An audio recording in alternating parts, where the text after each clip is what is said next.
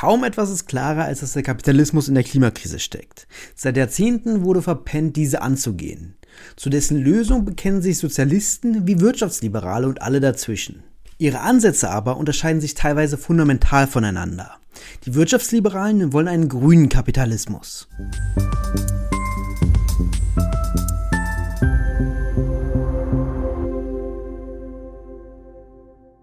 Genau um diesen grünen Kapitalismus soll es in dieser Folge der Wirtschaftsfragen gehen.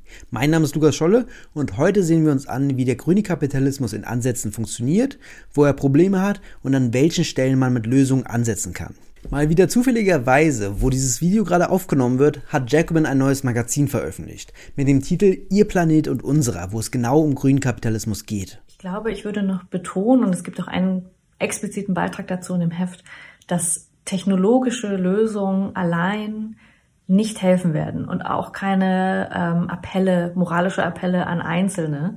Also alles, worin wir jetzt so stecken, welche Ideologien es auch gibt, ähm, dass wir uns davon freimachen und sagen, es braucht eine politische Lösung. Das war Ines Schwertner. Sie ist Politikwissenschaftlerin und Chefredakteurin des Jacobin-Magazins. Durch die Hefterstellung kennt sie sich optimal mit der Funktionsweise, dem Problem und den linken Lösungsansätzen hinsichtlich des grünen Kapitalismus aus. Deshalb ist sie der optimale Gast für die heutige Folge. Bevor uns Ines einige Fragen zum grünen Kapitalismus und dem neuen Jacobin-Magazin beantwortet, sehen wir uns nochmal das Tagesgeschehen des grünen Kapitalismus etwas genauer an. Das wohl beste Beispiel dafür hat neulich die finanzpolitische Sprecherin der Grünen, Katharina Beck, in der Befragung des Bundesfinanzministers Christian Lindner gebracht und sie stellte dort diese Frage. Ähm, ich freue mich sehr, dass wir das Finanzministerium und auch Finanzen und die Kapitalmärkte so als Ermöglicher sehen in unserer Regierung. Und wir haben in der Debatte um die Taxonomie gesehen, diese Finanzmärkte haben richtig Lust, auch die grüne Transformation mit zu ermöglichen. Das ist tatsächlich so. Allianz, Munich Re, ganz viele Player haben sich auch dazu positioniert, dass sie gerne nicht die Taxonomie aufgeweicht haben wollten, sondern gerne nochmal klare Regeln hätten, bessere Rahmenbedingungen, dass das auch gut funktioniert mit dem grünen Finanzmarkt. Und jetzt hier meine Frage zu unserem gemeinsamen Projekt, führender Sustainable Finance Standort zu werden. Was ist da Ihre Vision? Wie stellen Sie sich diesen pulsierenden, führenden Standort Deutschland vor? Und was sind auch Ihre konkreten nächsten Schritte, die Sie in den nächsten Monaten über auch die Etablierung nochmal des Beirats hinaus äh, zu gehen gedenken? Vielen Dank. Manche von euch haben den Unterton von Katharina Beck bestimmt schon erkannt. Aber nochmal einen Schritt zurück. Die Antwort von Christian Lindner ist gar nicht so entscheidend. Er hat sinngemäß gesagt, dass er Investitionen in grüne Investments lenken will. Schön und gut und auch richtig. Das Problem wird aber an der Frage deutlich. Bei der Frage geht es nicht darum, dass der Staat ordentlich Regeln vorschreibt oder dass der Staat massive Klimainvestitionen von der Rampe schiebt, sondern es geht darum, dass der Staat den Weg für grüne Profite ebnet und das auf Wunsch von der grünen Finanzindustrie. Man müsste eigentlich sagen, grüne Finanzindustrie, da die Unternehmen, die Beck dort aufzählt, größtenteils große Finanzierer der Kohleindustrie sind und gar nicht so grün sind, wie sie vorgeben zu sein. Klar ist aber auch, dass das private Kapital wirklich in grüne Investitionen gelenkt werden muss. Das geschieht aber nicht auf Wunsch der Finanzindustrie, sondern im Zweifel sogar gegen die Finanzindustrie. BlackRock ist ein gutes Beispiel dafür, da Larry Fink in seinem letzten Jahresbrief 2021 viele DAX-Unternehmen oder Börsenunternehmen dazu aufgefordert hat, ihr grünes Engagement zu verstärken, da sie ansonsten kein Kapital mehr erhalten. BlackRock hat nämlich, wie die Unternehmen, die Katharina Beck aufzählt, viele Investitionen in nicht nachhaltigen Unternehmen. Das bedeutet, dass sie die Klimawende eher verschleppen, als sie ermöglichen. Mal ganz abgesehen von der sozialen Ungleichheit und den Demokratiegefährdungen, die daraus resultieren. Ein weiteres gutes Beispiel für den grünen Kapitalismus ist der CO2-Preis, der einige Energiearten verteuern soll, um andere attraktiver zu machen. Dabei werden fossile Energien wie Kohle, Gas, Sprit oder Öl teurer gemacht, um die Alternativen attraktiver zu machen. Das Problem ist, dass die Alternativen oft sehr unattraktiv sind. Wenn der Bus nur alle 30 Minuten kommt, wenn er überhaupt pünktlich kommt, dann ist es sehr unattraktiv, das Auto stehen zu lassen. Kürzlich haben auch Studien gezeigt, dass beim steigenden Spritpreis kaum weniger und kaum langsamer gefahren wird. Das bedeutet, dass die Lenkungswirkung in Energiefragen relativ wenig ausgeprägt ist. Zum Beispiel bei Heizungen ist es auch so, dass man oft mehrere 10.000 Euro investieren muss, um umzusteigen. Wenn ihr mehr über diesen Mythos Lenkungswirkung erfahren wollt, dann seht euch doch gerne das Video mit Maurice über das Entlastungspaket an. Dort haben wir genau darüber gesprochen, weil es auch beim Entlastungspaket oft um die Lenkungswirkung ging. Wir sehen also, dass man wirklich viele Wirtschaftsmechanismen der derzeit ökologisch analysieren kann, vor dem Hintergrund des grünen Kapitalismus. Liebe Ines, genau darum geht es ja im neuen Jacobin Magazin mit dem Titel Ihr Planet und unserer. Kannst du uns einen kleinen Überblick geben und die grobe Linie verraten? Ja, wir haben eine ganze Doppelausgabe sogar zu dem Thema grüner Kapitalismus gemacht, einfach weil das Thema so umfangreich ist und auch der aktuellste IPCC-Report ja nochmal gezeigt hat, wie erstens drängend die Frage ist und zweitens, wie ähm, herrschende Interessen auch eine vernünftige, wie auch immer, Klimawende blockieren. Und äh, genau darum geht es. Der Titel suggeriert das ja schon, ihr Planet und unserer. Also es gibt herrschende Interessen, die unseren Interessen entgegenstehen. Und ähm, ja, wenn ihr Jacobin abonniert habt, dann werdet ihr jetzt, wenn ihr das Video seht, vielleicht sogar das Heft schon bald in den ähm, Postfächern haben. Und wenn ihr das noch abonnieren wollt unter jacobin.de slash abo, dann erhaltet ihr das, äh, die Doppelausgabe auf jeden Fall auch noch. Und die äh, landet dann auch bei euch zu Hause. Und ähm, ja, also es gibt eben nicht nur diese beiden Blöcke, die gegeneinander stehen, sondern eigentlich ist die herrschende Klimapolitik oder auch so der Stand des grünen Kapitalismus, wie man das so nennen kann, ähm, ziemlich konfus. Also es gibt nicht diese eine herrschende Meinung, sondern es gibt da auch ähm, verschiedene Ansätze und es gibt auch verschiedene linke Ansätze. Und insofern breiten wir vor allem in dem Leitartikel auch erstmal aus, welche großen Ökonarrative gibt es eigentlich gerade und wie hat sich der grüne Kapitalismus transformiert oder wie wird er jetzt gerade? Wie passen sich auch die Herrschaftsinteressen an, an die Klimakrise? Also es ist ja nicht so, dass es die einfach, dass es nur Klimaleugner gibt. Die gibt es natürlich auch. Das ist so ein ähm, Strang, aber es gibt auch einen Komplex aus eher technokratischen, ähm, ja, neoliberalen ähm, regierenden Politikern, die wir auch ähm, den westlichen Ländern sehr gut kennen. Es gibt ähm, aber auch unter Linken unterschiedliche Ansätze. Also der, ich glaube, mittlerweile ziemlich bekannte Degrowth- oder Postwachstumsansatz, der einem, wie wir ihn genannt haben, ökomodernistischen Ansatz auch in Teilen gegenübersteht. Also es gibt nicht ähm, diese eine Antwort oder dieses eine Narrativ, sondern es gibt eigentlich konkurrierende Narrative und wir versuchen das Feld einmal aufzuspannen und zu zeigen, welche Lösungen, Strategien, wie arbeitet die herrschende Klasse und welche ähm, linken ja, Optionen gibt es da eigentlich. Und ähm, da haben wir, da stecken wir ganz verschiedene Felder ab. Also es gibt einen Beitrag über die neue Produktionsweise, die äh, Tesla etabliert zum Beispiel. Dann gibt es eine Debatte zum Green New Deal. Ähm, es gibt einen großen Essay von Daniela Gabor über eigentlich ja die politische Ökonomie dieses grünen Kapitalismus, über den grünen Ordoliberalismus. Ähm, und äh, was hat der CO2-Fußabdruck damit zu tun? Was hat was haben Kryptowährungen damit zu tun und so weiter? Also ganz, ganz breit ähm, aufgefächert, um zu zeigen, ähm, wie funktionieren, welche Akteure agieren wie in diesen fünf Großnarrativen, die wir da ausgemacht haben. Das ist wirklich eine ganz schöne Bandbreite an Themen, die ja zum Großteil auch wirtschaftspolitische Relevanz sind. Manche von ihnen werden sogar vom politischen Mainstream angeeignet, wie zum Beispiel der Green Deal. Genau darüber habt ihr mit Thea Rio Francos und Matt Huber gesprochen. Was hat es damit auf sich?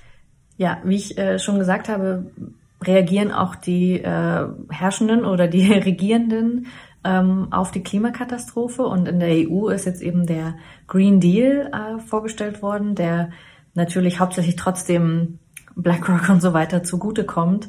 Ähm, und eigentlich ist aber der Green New Deal ein sehr äh, linker Ansatz. Zumindest haben ihn die Präsidentschaftskandidaturen zum Beispiel von Bernie Sanders ähm, populärer gemacht. Also als ein populäres linkes äh, Projekt. Wir würden das hier in Deutschland eher sozial-ökologische Transformation nennen, aber eben ähm, der Green New Deal als ein politisches Projekt äh, mit der Klimakrise umzugehen. Und da muss man sagen, deswegen heißt der Beitrag oder das Gespräch mit Matt und Thea heißt äh, Green New Deal in der Sackgasse, weil man sagen muss, dass politisch erst einmal durch die Wahlniederlagen der Ansatz verloren hat. Aber er ist ja nicht dadurch einfach weg, sondern es gibt Gründe dafür, warum man ähm, trotzdem noch an ihm festhalten sollte, aber sich trotzdem strategisch neu orientieren muss, weil eben diese Wahlniederlage dazu geführt hat, dass es jetzt erstmal von den Herrschenden aufgegriffen wird, jetzt zum Beispiel in Form dieses Green Deal. Ähm, aber wir die Ansätze von Organisierung in Gewerkschaften zum Beispiel, welche Nord-Süd-Unterschiede, welche Gefälle gibt es international. Ähm, das besprechen die beiden in diesem Interview, weil sie eben auch aus diesen unterschiedlichen Richtungen kommen, die ich gerade benannt habe. Also Rio Francos, die ähm, viel zu Südamerika forscht und auch zu dem Extraktivismus dort, die tendenziell eher ein bisschen dieser Degrowth ähm, dem Narrativ zugeneigt ist, aber auch den Green New Deal unterstützt hat, also auch genauso wie Matt gemeinsam ähm, bei der ähm, bei den Democratic Socialists of America zusammenarbeiten.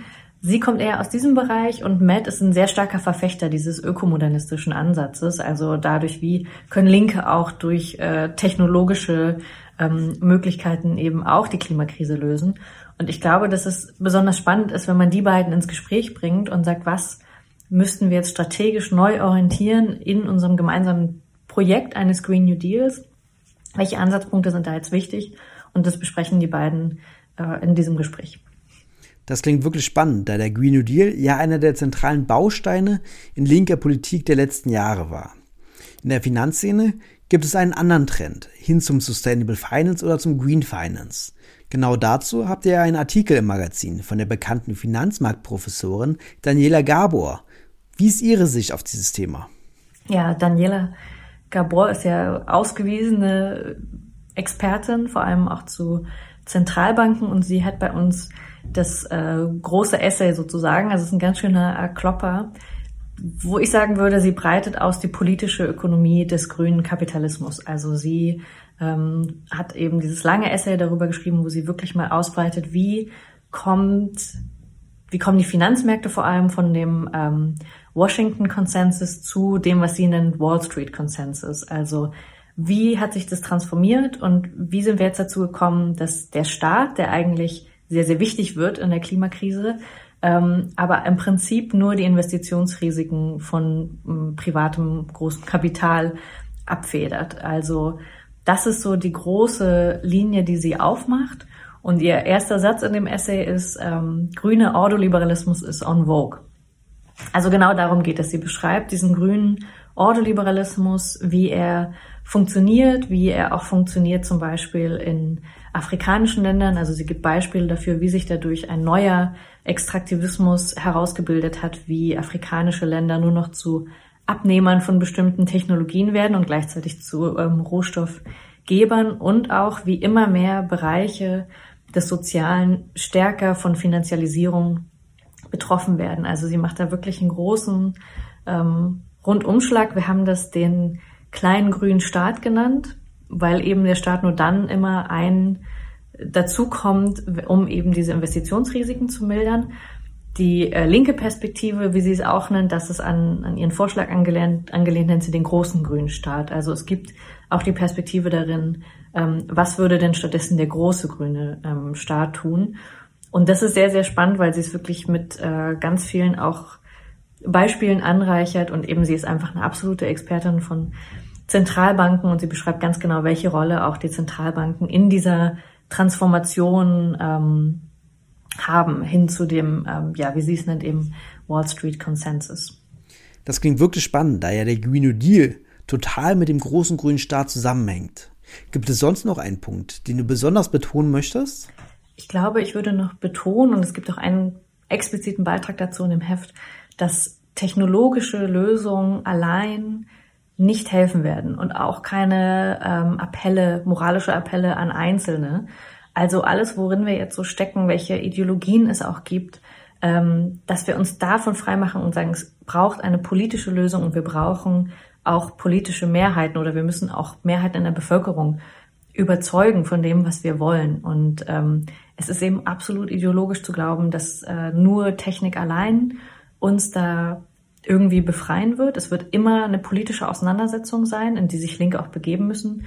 Und deswegen ist diese strategische Frage, eben wie wir uns darin ähm, begeben, welche Lösungen wir vorschlagen, die zwar technologisch klug sein können, aber für die wir eben Mehrheiten brauchen, die ist da besonders wichtig. Und das würde ich auch nochmal betonen, weil die ganze Debatte sich ja dreht um in der Klimabewegung soll man jetzt ähm, protestieren auf Autobahnen oder darf man jetzt noch dieses oder jenes konsumieren? Also das Ganze ist sehr individuell, individualistisch gedacht, sehr aktivistisch gedacht.